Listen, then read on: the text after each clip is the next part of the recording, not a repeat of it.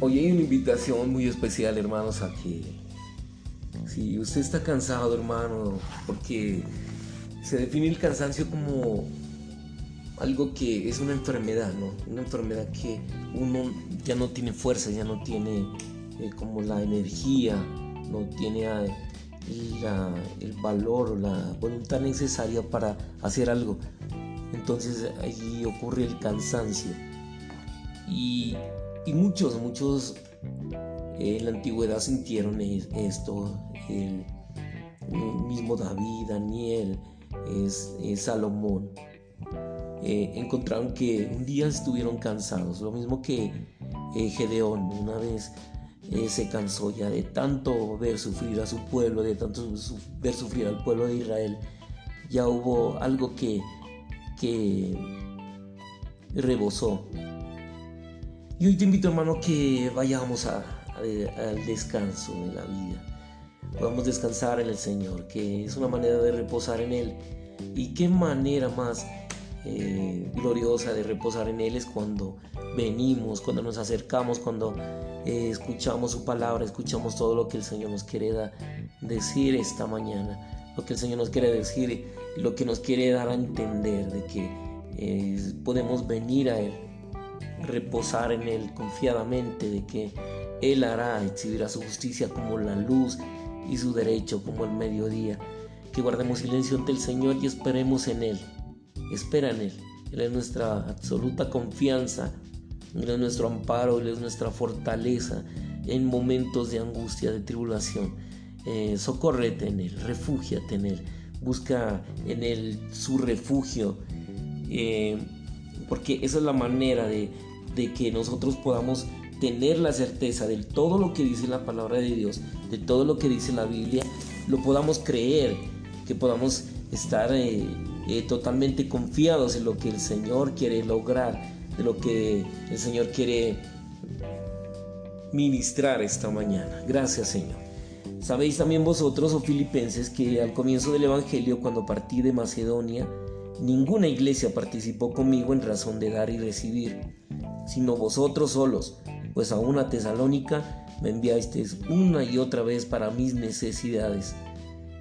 Mi Dios pues suplirá todo lo que os falta conforme a sus riquezas en gloria en Cristo Jesús. Bueno, este es un sentimiento tierno que el apóstol Pablo expresó en Filipenses 4, 15, 16, ya que él refiere a ello eh, que dijera es un olor fragante, un sacrificio acepto agradable a Dios. Pablo no buscaba dádivas, pero lo que ellos le dieron llegó a ser olor fragante, que él puso en el altar, lo cual no solamente lo sostuvo a él, sino que también aumentó la cuenta de ellos. Hay una cuenta en el Banco Celestial, en el cual es posible tener ganancias o pérdidas.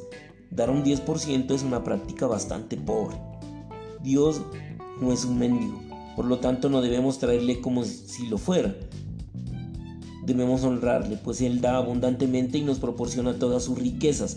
Todo lo que tenemos proviene de Él y no de lo que planeamos. Él determina si uno es rico o pobre. Solamente debemos laborar día y noche. Él irá detrás de nuestra labor para bendecirnos con miras a la propagación de su reino y no a nuestra empresa. En cada iglesia uno de cada 20 personas debe dejar su negocio o carrera para dedicarse a predicar y enseñar. Los restantes 19 deben hacer lo posible por sostener a esa persona, apartando periódicamente, aún semanalmente, cierta cantidad de un salario mensual. A los 19 les será fácil sostener a una sola persona. Cada uno de ellos solamente tendría que apartar un 5% de su salario, lo cual sería suficiente para sostener al hermano que dejó su trabajo. El 95% equivale al salario de este. Dicha práctica no será una carga pesada para la iglesia, sino todo lo contrario. Exhortemos a los santos a que además de dar regularmente al Señor por medio de la iglesia, debe dar cada mes un 5% de su salario. No le dejen acumular para hacerlo una vez al año. Es mejor poner una parte en la caja de las ofrendas cada domingo. Independientemente de si en nuestra localidad hay personas que hayan abandonado su trabajo, debemos practicar esto. Es posible que no haya nadie en esta categoría, pero si lo hay en otras localidades debemos ahorrar un 5% de nuestro salario para cuidar de aquellos que están en otros lugares, en otras iglesias o incluso en otros países. Si somos unánimes en toda la tierra, la iglesia debe practicar esto y exhortar a los santos a dar todos los meses un 5% de su salario para sostener por toda la tierra a los que abandonaron su trabajo para dedicarse a la obra.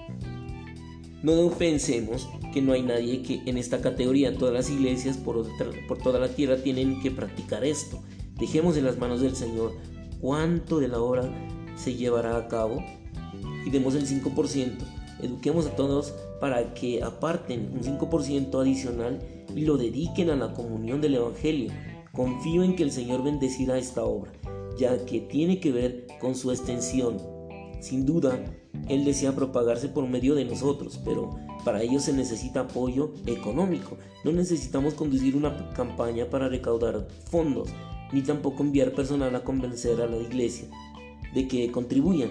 Solo necesitamos dar de esta manera semanalmente designándolo para la comunión en el progreso del Evangelio. Todas las iglesias deben tener una cuenta aparte denominada la comunión en el progreso del Evangelio. Señor, ayúdanos a ser uno con esto, Señor. Ayúdanos a tener y llevar a la práctica este, este, esta labor. Es una labor. Estamos trabajando en pro del beneficio de la iglesia. Señor, eh, haznos estas personas que podamos, Señor, apartar ese 5% para hermanos que trabajen de tiempo completo. Señor Jesús, te damos gracias por tu bendición. Te damos gracias, Señor, por guardarnos y resguardarnos con tu vida. Amén y amén.